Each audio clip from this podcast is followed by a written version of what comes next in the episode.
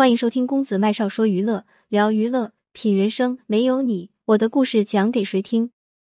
某活动，江疏影自曝我的身材是靠摸的，一旁蔡康永听得目瞪口呆。二零一八年，在一档综艺节目里，江疏影自曝我的身材是靠摸的。此言一出，在一旁的蔡康永立即目瞪口呆，意识到自己的言论引起了误会。江疏影连忙解释，是自摸自检。平常在家检查身体都是自己用手摸的。听完，大家才恍然大悟的哦了一声。一旁的吴昕感到新奇，身材靠摸就能检查得出来？毕竟又不是称，有时候胖一点、瘦一点是不太看得出来的。江疏影解释道：“因为自己是没有腰的人，不管是胖了还是瘦了，只要捏一下腰就可以感觉得到了。”他还自夸道：“因为腿太长了。”对于江疏影的自摸身材，很多网友表示自摸体重好高级。近日，由江疏影主演的《欢乐颂三》开播，比起前两季的热度，《欢乐颂三》惨遭遇冷。许多网友调侃江疏影是冷寒体质，不少由她主演的影视剧基本上扑的都掀不起水花了。要说江疏影要身材有身材，要气质有气质，为什么总是离一线大女主差那么一丢丢呢？一九八六年出生于上海的江疏影，从小长在一个家境十分优越的家庭里。从幼儿园到小学毕业，她一共学习了七年的艺术体操。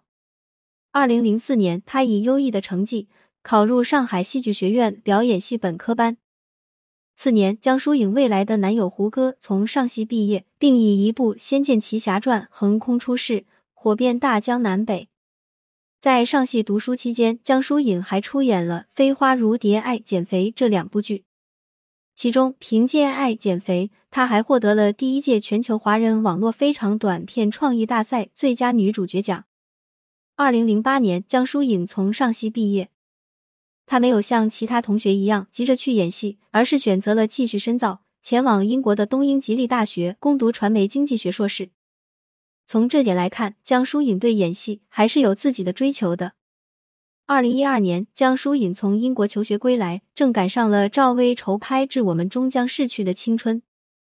在看到江疏影后，赵薇马上拍板，让她出演影片里的校园女神软管一角。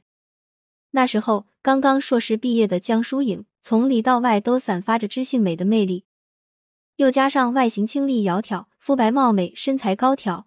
她无疑也成为了观众心目中的校园女神。二零一三年，《致我们终将逝去的青春》热播，狂揽七亿票房。凭借影片里善解人意的痴情女孩软管，江疏影获得了第八届亚洲电影大奖最佳新演员奖、第五届英国万象国际华语电影节最佳女配角奖等多个奖项。二十七岁的江疏影开始尝到走红的滋味，资源迅速升级。一年后，他与搭档实力派演员张嘉译、闫妮联袂主演都市情感剧《一仆二主》。这部剧播出后，夺得了同时段收视冠军，上线两个月网络播放量即达到二十点四八亿次。凭借剧中独自在大城市打拼的普通白领顾晶晶，江疏影入围了第二十一届上海电视节白玉兰奖最佳女配角奖。同年，她主演了根据真实事件改编的剧情片《天上的菊美》。饰演藏族基层干部菊美多吉的妻子昂旺巴姆。该片入选了第十三届精神文明建设五个一工程。这个时期的江疏影作为新人，表现出了不错的潜质。青春片、家庭片、剧情文艺片，在多领域尝试探索，他好像并不甘于做花瓶。可是，二零一五年之后，江疏影的画风变了。在这之前，有个小插曲。二零一四年，江疏影和胡歌在拍摄《旋风十一人》时走在了一起。同年十二月，胡歌在微博里承认了和江疏影的恋情。但是到了二零一五年八月，在电视剧《好先生》的开机发布会上，江疏影却突然承认与胡歌分手。一时之间，舆论哗然。彼时的胡歌正如日中天，凭借《伪装者》《琅琊榜》《大好时光》。涅槃重生，浴火归来。他用扎实的演技、多变的角色征服了一波波观众。江疏影的自曝让许多人记住了他，胡歌的前女友。当时的江疏影绝对没有想到，在此后的七年里，胡歌的前女友这个头衔比他任何的角色都要响亮。从最佳前男友、好先生、恋爱先生，到一路繁花相送，我在北京等你。江疏影从配角升级成为了主角，戏份增多的同时，她的短板也开始显露。不仅如此，她接的戏的角色越来越单一。好在她搭档的都是孙红雷、王耀庆等这些相对有实力的演员，所以演技还算够看。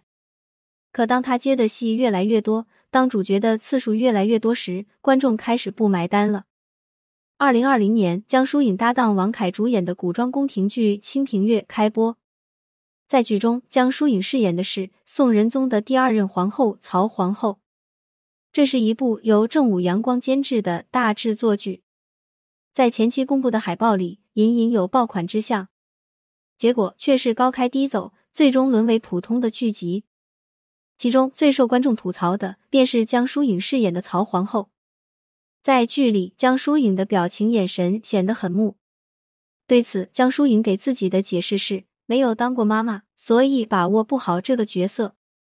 观众暂且信了。可是，偏偏那一年，由江疏影主演的都市情感剧《三十而已》又开播了。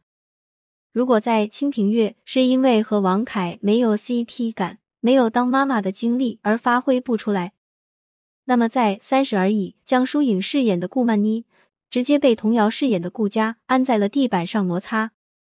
电视剧播到后面，许多观众都以为童瑶是女主，结果看了演员表才知道江疏影才是女一号。更尴尬的是，童瑶还凭借《三十而已》里的顾佳获得第二十七届上海电视节白玉兰奖最佳女主角奖。这个脸打的江疏影郁闷不已，也是从那以后，越来越多的人质疑江疏影的演技。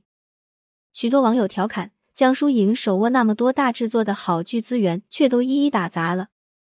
近两年，他又接拍了《女士的法则》和《欢乐颂三》这两部女性戏，看样子也是想往大女主的路线走。只可惜演技是短板，她略显单薄的气场常常压不住女配们。再过个一两年，江疏影的演技要是还没有突破，估计日子更难熬了。毕竟现在零零后的小花们那么生猛，一出道就是大荧屏大女主。他这个八五花，不管是在年龄还是资源上，只会面临越来越激烈的竞争。而娱乐圈奉行的就是丛林法则，优胜劣汰体现的淋漓尽致，不能继续往前走的，只会被别人甩得远远的。作者：默默，编辑：麦子。